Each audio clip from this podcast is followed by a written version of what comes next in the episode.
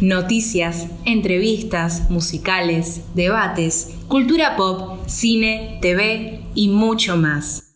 Bienvenidos a RS Podcast. Hoy, entrevista y charla con Franco Rau. Buenas, buenas, bienvenidos al séptimo podcast de RS Company. Hoy estamos con Cami Bulacio y con un gran artista que no sabemos bien cómo definirlo porque él canta, actúa, baila, hace acrobacia, hizo un montón de cosas. Estamos con Franco Rau. Buenas tardes, ¿cómo estás? Hola, ¿qué tal? Buenas tardes. Bien, contento de estar acá y de, charlar un ratito de, de, teatro y de la vida. Bueno, muchas gracias por tu tiempo. Cami, ¿cómo estás? Hola, Cesu, buenas tardes. Estoy muy contenta porque tenemos un invitado muy especial, así que estoy ansiosa por, por esta entrevista.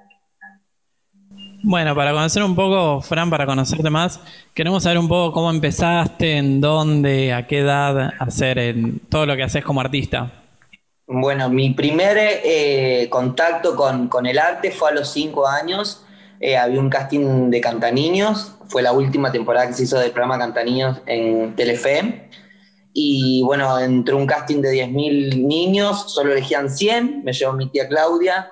Y, bueno, ahí tuve que cantar, tuve que, que, bailar y quedé. Así que ahí, bueno, fue una larga temporada de televisión que en un principio era, se hacía de honores, o sea, no era eh, un trabajo remunerado, eh, pero bueno, nada, aprendí muchísimo. Después empezaron a hacer cosas de actuación, noti niños, habla niños, todo eso. Y ahí pisé por primera vez el Gran Rex con, con todas las vacaciones de invierno que hicimos con Cantaniños, Cuatro Reinas y Catrasca, que eran en ese momento las bandas que tenía el programa. Y después, bueno, a partir de ahí empezaron a surgir otros proyectos. Yo hasta, hasta el momento ahí no había estudiado nada. Así que después de Cantaniños me llevaron directamente a un programa que se llamó Ginsburg and Kid, que era con Ginsburg. Eh, yo hacía de mini Ginsburg. Y bueno, a partir de ese momento había firmado un contrato con Telefe por dos o tres años, que la productora se fue. Y ahí me contactó mi mamá. Yo soy amigo desde muy pequeño con Rodrigo Noya. Entonces mi mamá y la mamá de Rodrigo y el papá de Rodrigo trabajaban en el mismo lugar. Entonces le pidieron un contacto de una representante y de castineras para empezar a anotarme en publicidades porque me había estancado un poquitito. Y bueno, ahí empecé a hacer casting, casting de publicidad, publicidad, publicidad, hasta que en ese momento mi representante, que ya después fue por 15 años Guadalupe Pechman, me dijo que había una audición para Peter Pan en el Teatro Ópera. Y, bueno, ahí comenzó un poco como todo yo, ya lo más profesional y lo más pesado, si se puede decir. Qué bueno, qué bueno todo, todo tu inicio. Empezaste desde muy chico. Sí, sí, fue todo de golpe pero, pero nada, fue hermoso. Imagínate que me acuerdo hasta el día de hoy eh, cómo, era el espectáculo en el Gran Rex, cómo era todo. Eh, bueno, ahí cuando hice la audición para Peter Pan, estaba Nacha Guevara, estaba Ariel del Mastro, estaba Patricia Sosa, Oscar Mediavilla, eh, la coreógrafa era Elizabeth Chaperrouche. Eh, ¿Quién más? Bueno, Claudio Gallardú en la dirección actoral, un elencazo, estaba Fabio Posca, el Bicho Gómez, Diego Reinhold, Ivana Rossi, todo el ensamble fueron después todos los que eran coaches del bailando. Y bueno, esa opción, la de baile, la pasé perfecto. Después, porque era lo, lo más ducho que tenía. Y cuando fuimos a la actuación también fue bien. Y cuando fue la de canto, me dicen, tenés que traer una pista. Y yo no tenía pista. Me fui hasta mi casa, volví, yo vivía en Banfield en ese momento. Me fui hasta Banfield, en el Roca, volví, agarré un CD que tenía de Cantaniños y canté una canción de Cantaniños y Nacha me acuerdo que me dice, no querido, tenés que cantar, no te muevas. Y yo, claro, el canto no era lo, que más cómodo me sentía. Y bueno, bailé, canté un poco de todo. Y me acuerdo que pasaron semanas y semanas y nos llamaban. Yo tenía siete años en ese entonces. Y bueno, cuando llamaron, me dijeron, hola, sí, ¿qué tal? Yo me acuerdo que estaba pegado al teléfono de mi casa y dijeron, bueno, queríamos contarte que quedaste para Peter Pan, todos podemos volar. Y esa fue mi primera comedia musical de forma más profesional, si se puede decir. Bueno, Franco, yo estuve buscando en tu Instagram a ver tu, como tu historial de trabajo eh, y encontré, corregime si me equivoco, una escena en un velorio, que estuviste en Floricienta, trabajaste para Polka, en La Jaula, eh, hiciste Big Time Jazz. sí, así es. Eh, y sabemos que en la vida del artista los castings y las audiciones son muy importantes algo que atravesamos todo el tiempo. ¿Hay alguna anécdota que recuerdes de los castings, buena, mala, alguna que siempre decís, acá la pifié o esta fue bárbara? Mira, eh, he ido tantas, hay, hay muchas cosas que no están en Instagram, así que hay muchas cosas que he hecho a lo largo, este año yo cumplí 20 años de, estar en el, en el, medio artístico interrumpidamente, sin parar, gracias a Dios soy un bendecido, pero siempre digo lo mismo, que yo soy un chico igual que, que cualquiera, que vivía en Banfield, que sus papás eran docentes, deportistas, y que yo quise ser artista y lo busqué. Nadie me regaló nada, nadie me, me metió en ningún lugar, simplemente fue casting, casting, casting, casting fueron muchos más los castings que no quedé que los que quedé. Uno a veces después de un tiempo de, de tantas audiciones comprende que, que las cosas se dan cuando se tienen que dar y que no solamente uno es porque es más talentoso, menos talentoso, o porque a veces haces unas audiciones maravillosas y no quedas igual. Eh, me puedo acordar la audición que yo hice para el Circo Servián, eh, bueno, hice un montón de cosas. Después, si quieren, hacemos después de Peter Pan vinieron muchas cosas. Pero bueno, así como vamos a ir a anécdotas de audiciones. Me acuerdo que después de la de Peter Pan vino la de Floricienta, porque salí ahí un día y me hice Oscar Mediavilla a mi mamá. Cris Morena lo vino a ver al Teatro Franco, ah, vino a ver el espectáculo y quiere eh, verlo a Franco porque tiene un personaje que en una semana entra a Floricienta. Quedaban los últimos cuatro meses de Floricienta. Me acuerdo que llegué a Pampa y me encerraron en un camarín, que después del camarín que teníamos con Estefano y Ausierra, me dieron un montón de, textos, muchas escenas, y claro, yo sabía leer, pero estaba en tercer grado, era medio vaguito porque trabajaba mucho, entonces eh, me faltaba más lectura comprensiva, ¿viste? Entonces, bueno, me acuerdo que tuve que aprender un montón de textos, estaba Crimorena ahí sentada enfrente, yo casi me muero. Y después, eh, Lali con, con Yeyo me enseñaron las coreografías y esa fue la primera audición así como más de miedo. Después, la del circo servián, hacía muchísimo frío y yo estaba desgarrado. Pero necesitaba trabajar y me fui hasta Río Cuarto. Mirá lo que hice por una audición, ¿eh? Me agarré una valija, salí a las 6 de la mañana en mi casa con 500 pesos, me tomé un micro y dije a mi mamá, me voy a hacer una audición. Si quedo, te aviso. Entonces me, me tomé el micro, 18 horas hasta Río Cuarto, llegué al circo, hacía un frío mucho, mucho frío y estaba desgarrado y dije, bueno, acá hay que darlo todo, entré en calor, cosa de que no me doliera, que me doliera lo menos posible. Y quedé en ese circo, después otra fue, bueno, con Flavio hice ocho audiciones, a, la octava quedé. Así que mirá, si uno tiene que, ser perseverante. Eh, pero me acuerdo que la de Siddhartha, eh, arranqué a cantar y, y al mitad de, ay, acá estoy, acá Acá estoy, se cortó. Eh, a mitad de, canción me olvidé la letra mal y, seguí, pero, pero bueno, nada, casi siempre llegaba hasta lo último y me parece que de todo se puede sacar algo bueno en las audiciones, de cómo uno se siente, de qué le pasa. Y también hay un clic en algún, en algún momento del camino, a mí no me gusta decir carrera, sino que es un camino, eh, que uno tiene que decir, bueno, soy artista dejo de dudarlo. ¿Por qué? Porque si uno se presenta a una audición, yo antes me ponía atrás, no, adelante, fijarse, es muy importante fijarse. en... yo me voy por las ramas, hablando. Ustedes cuando quieren que me encamine me lo van diciendo. ¿eh? Eh, pero son cosas que me parece que están buenas porque muchas veces me ha pasado tomando audición yo de que los artistas no evalúan qué es lo que está pidiendo el productor, el director. Si yo tengo que ir a un espectáculo infantil, tengo que fijarme cómo tengo que ir, cómo tengo que presentarme, cómo me tengo que vestir, qué look tengo que llevar, qué es lo que están buscando, qué productos antes hizo ese productor, para ver con qué estilo de danza se va a manejar el coreógrafo. No ir a una audición. Hay una audición, me tiro. Así voy con la, con remerita que tenía en casa, no. Porque eso suma todo mucho. Si yo tengo un infantil, me voy luqueado de infantil. Si es para una selva, me voy luqueado de selva. Si si me toca con Facundo Macei, no va a ser las mismas coreografías que va a hacer Ariel Pastocchi, ni que va a un, no sé, cualquier otro tipo de coreógrafo. Entonces me parece que es importante evaluar siempre antes eh, con qué me voy a encontrar y pararse con seguridad sabiendo que uno ya es artista. Cuando uno se siente seguro de eso, después si te olvidas la coreografía, yo en la última audición de Flavio, me acuerdo que en la coreografía Facu había hecho una coreografía dificilísima, que era imposible hacer, y yo estaba tan seguro que quería quedar, que dije, no me importa nada. Y, me parece que es eso, es eh, no darse por vencido y, evaluar mucho antes de ir a una audición. Claro.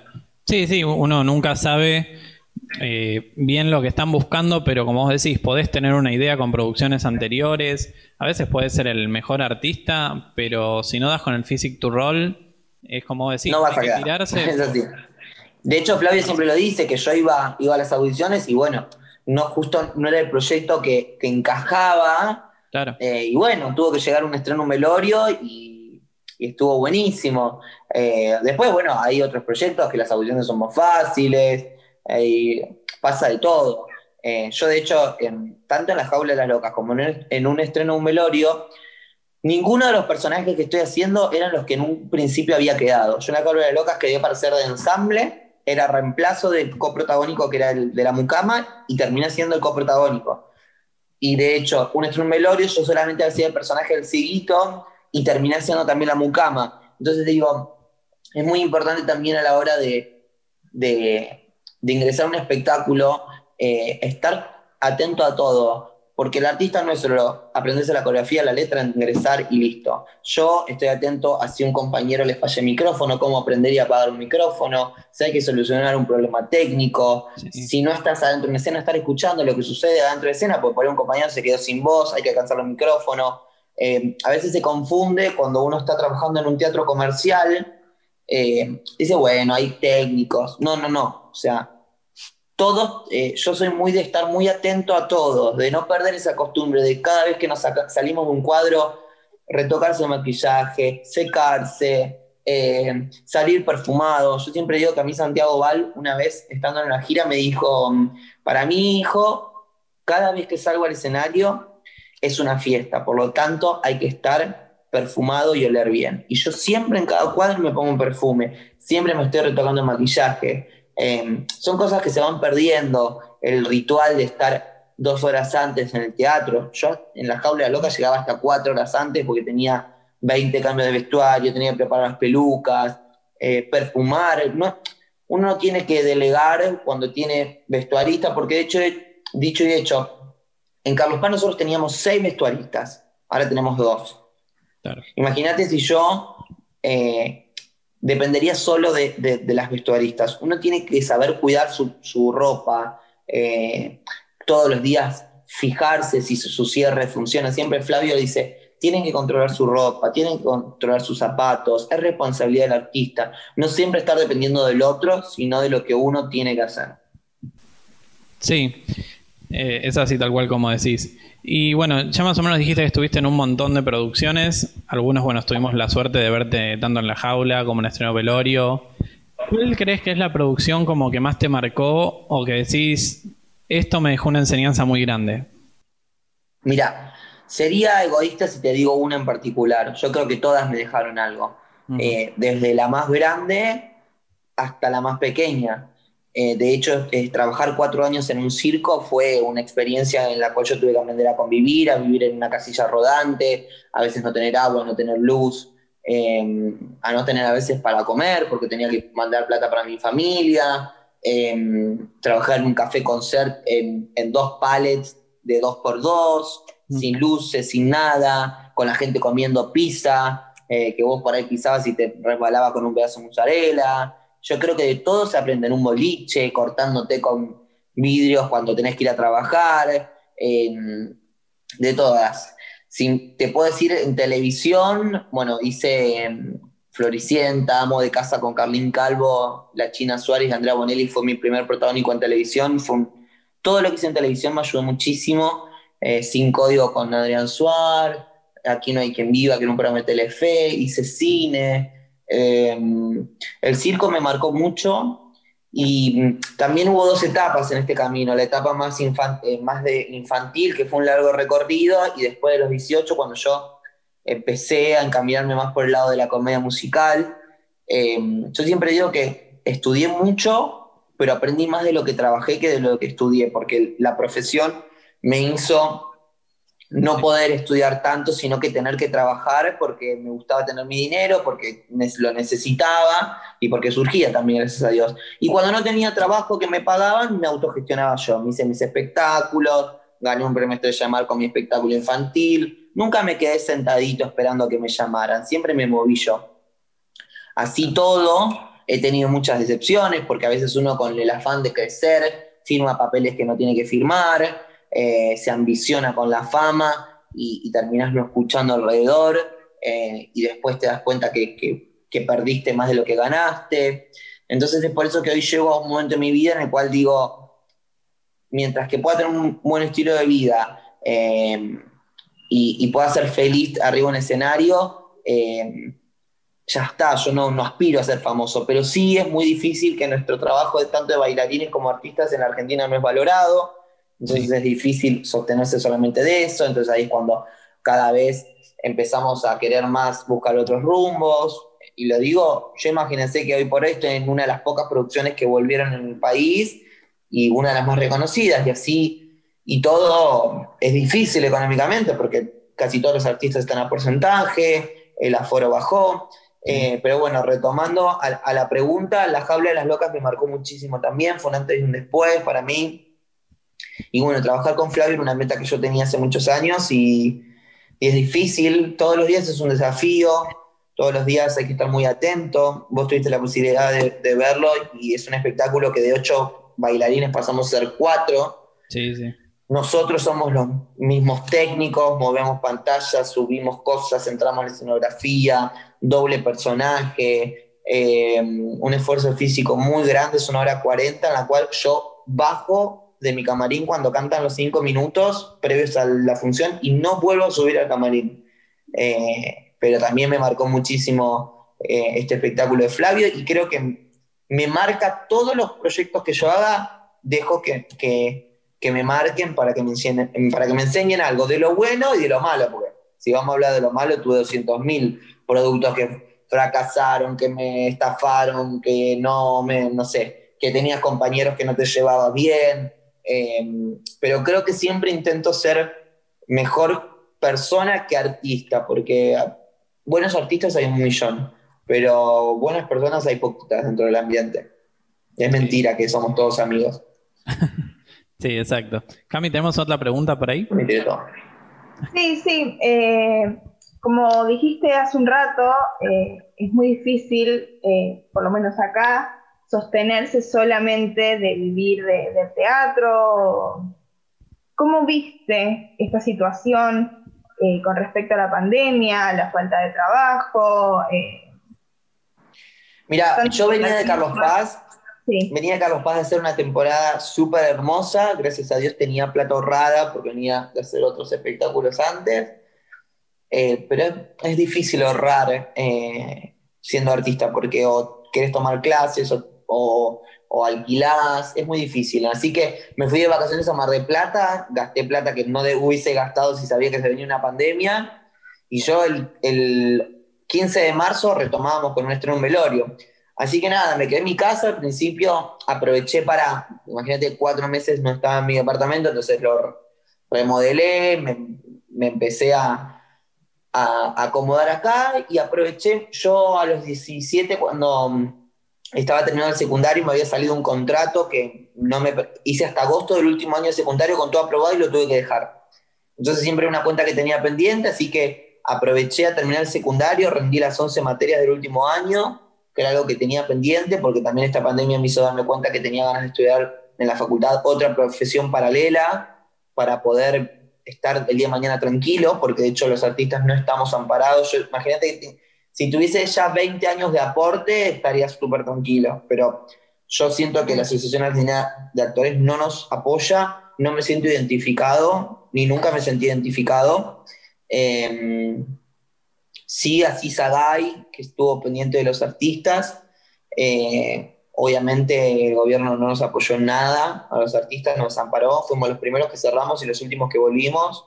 De hecho, ya en el mes de julio a mí me sacaron el IFE. Em, y nada, traté de transformar, yo siempre soy muy resiliente en todo en mi vida y transformé lo malo en bueno, grabé una miniserie web infantil, eh, que tuve la posibilidad de que me contrataran, em, me puse a trabajar mucho más con redes, a inspeccionar el mundo de las redes, em, me ocupé más de mi cuerpo, de cosas que quería modificar, eh, de entrenar.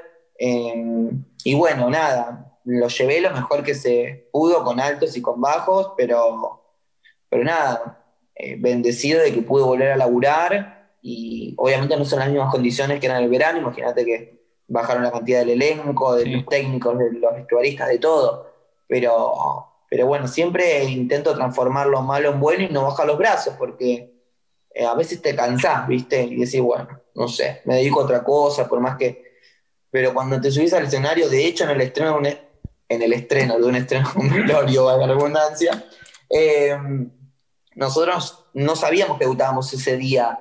Teníamos pasaje general y a las 2 de la tarde yo me levanté con 200 mensajes en el celular de que, chicos, debutamos hoy a la noche y no estábamos 10 puntos para debutar, porque se había sumado Carmen, Raúl, Georgina cambió de personaje y pasó a ser el que hacía Betiana Bloom nosotros teníamos muchas cosas técnicas nuevas, eh, y sin embargo esa magia del teatro hizo que salga todo maravilloso y ahí me hizo darme cuenta que seguía siendo mi pasión y que es lo único que a mí me sana. Me ha sanado de enfermedades, me ha sanado de, ausencias familiares, me ha sanado de, elecciones personales, eh, de todo. Así que nada, siempre transformo todo lo malo en bueno y creo que de esta pandemia pude pude transformar todo.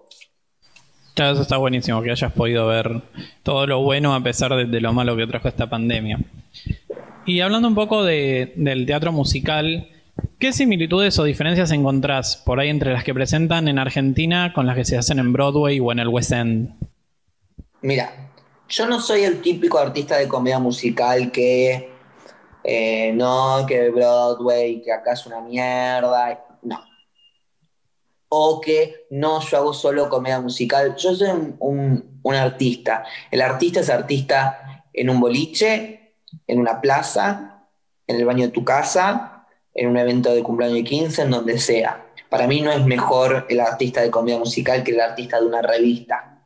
Entonces por eso siempre separo, porque me molesta mucho. A veces nosotros cuando trabajamos con Flavio somos bastante como mirados desde otro punto, ¿viste? Y, es un gran laburo el que hacemos arriba del escenario.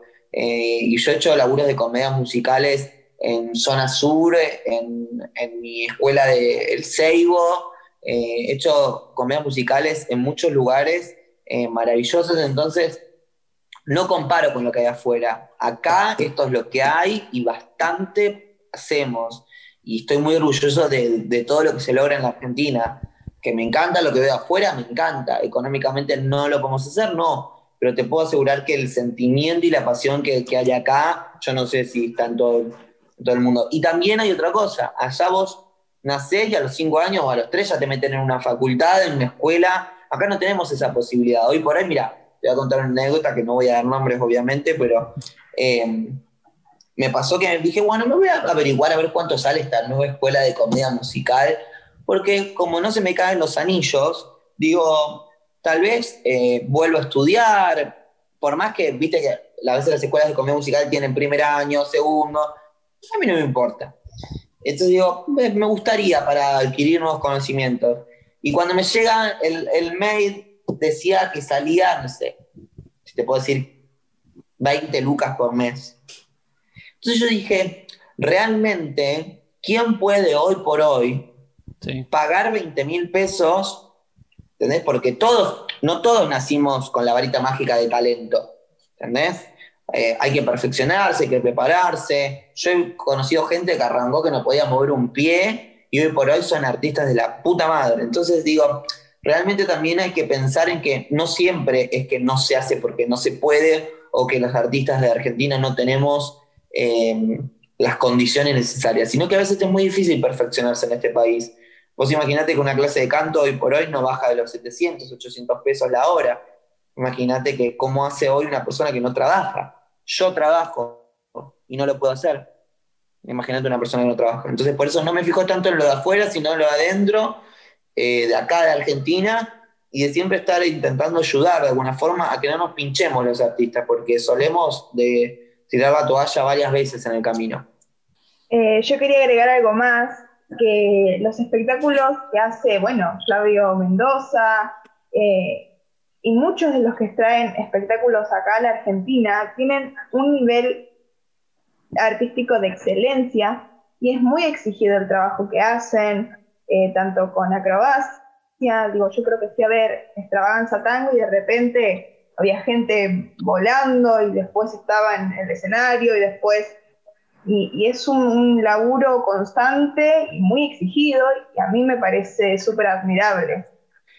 Gracias. Eh, sí, no solo es desde, desde, lo artístico, sino también que uno tiene que, eh, hay un maquillaje específico del cual uno tiene que ir a, las clases para, saber cómo hacerlo, hay que respetarlo, em, un, esfuerzo físico, el cuidarse el cuerpo, el cuidar... El artista trabaja con la imagen, entonces uno tiene que siempre estar atento a eso. No, no confundamos las cosas con estar flaco, estar gordo, lindo, feo eh, vestirse bien o mal. Hay que estar bien. El artista es imagen. Nosotros vendemos algo. Eh, la gente paga para llevarnos arriba en un escenario. Entonces es súper importante cuidar el maquillaje, cuidar cómo uno va vestido al teatro. La gente paga para ir a verte a vos. Eh, no el espectáculo. Entonces, yo creo que es un conjunto de cosas que uno tiene que trabajarlo. yo ahora he cambiado bastante mi cuerpo, no para estar flaco, para tener el abdominal, sino para, para yo sentirme seguro a la hora de estar eh, expuesto con el cuerpo en un escenario, para, para sentirme conforme de, lo que estoy brindando. Entonces, em, no solamente saber bailar bien, cantar bien y actuar bien. Un artista es un conjunto de muchísimas cosas. Y ahora que vamos llegando al final, te quería preguntar si tenés, bueno, ahora que recién arranca, quizás si hay algún proyecto que tengas a futuro que nos puedas contar. Bueno, para empezar, estamos hasta el 13 de diciembre con nuestro un velorio y retomamos el 8 de enero, si Dios quiere, en el Teatro Broadway. Eh, creo que hasta Semana Santa vamos a estar con nuestro un velorio y después, bueno, eh, tengo ganas de, volver a, a, montar mis espectáculos infantiles en algún momento del año, pero bueno, yo siempre que hice las cosas quiero hacerlas bien, entonces eh, cuando la economía no da, prefiero esperar un poco y después volver a, arrancar. Así que bueno, arranca, arranco la facultad que voy a estar estudiando producción y dirección de televisión y radio en el ISER, porque tenía ganas y era algo que tenía pendiente, pero, pero bueno, por el momento estreno velorio hay para rato. Bueno, muchísimas gracias Fran por tu tiempo. ¿Querés dejar tus redes sociales para los que nos ven, nos escuchan, te puedan seguir? Dale, bueno, cualquier cosa en Instagram, Franco o Rau, eh, le agregan una O a Franco, R-A-U, Franco Rau, y, nada, ahí se pueden enterar de todo lo que, lo que va sucediendo y, nada, yo siempre intento mostrar un poco de la magia del teatro, pero también de lo que sucede atrás y en el día a día de lo que es ser un artista. Obviamente en Instagram mostramos a veces siempre lo lindo, pero también lo feo yo lo muestro, así que nada, gracias por este espacio eh, felicitaciones por todo el laburazo que, estuve viendo un poquito ahí en, las redes que se mandan. Eh, y un saludo para todos los artistas, que seamos fuertes, que sigamos luchando para que en este país se nos reconozca como, como esenciales, porque el arte también es esencial. Y, bueno, nada, que sigan soñando y disfrutando del arte, que es lo más lindo que nos puede pasar. Bueno, muchísimas gracias por tus palabras, Fran, por tu tiempo. Cami nada, agradecerte por estar acá con nosotros, por regalarnos un ratito de tu tiempo y de tus conocimientos, que me gusta mucho conocerte y conocer a los artistas. Gracias a ustedes, un beso grande y, y nos estamos hablando. Gracias por ver y escuchar este episodio. Te esperamos en el próximo RS Podcast.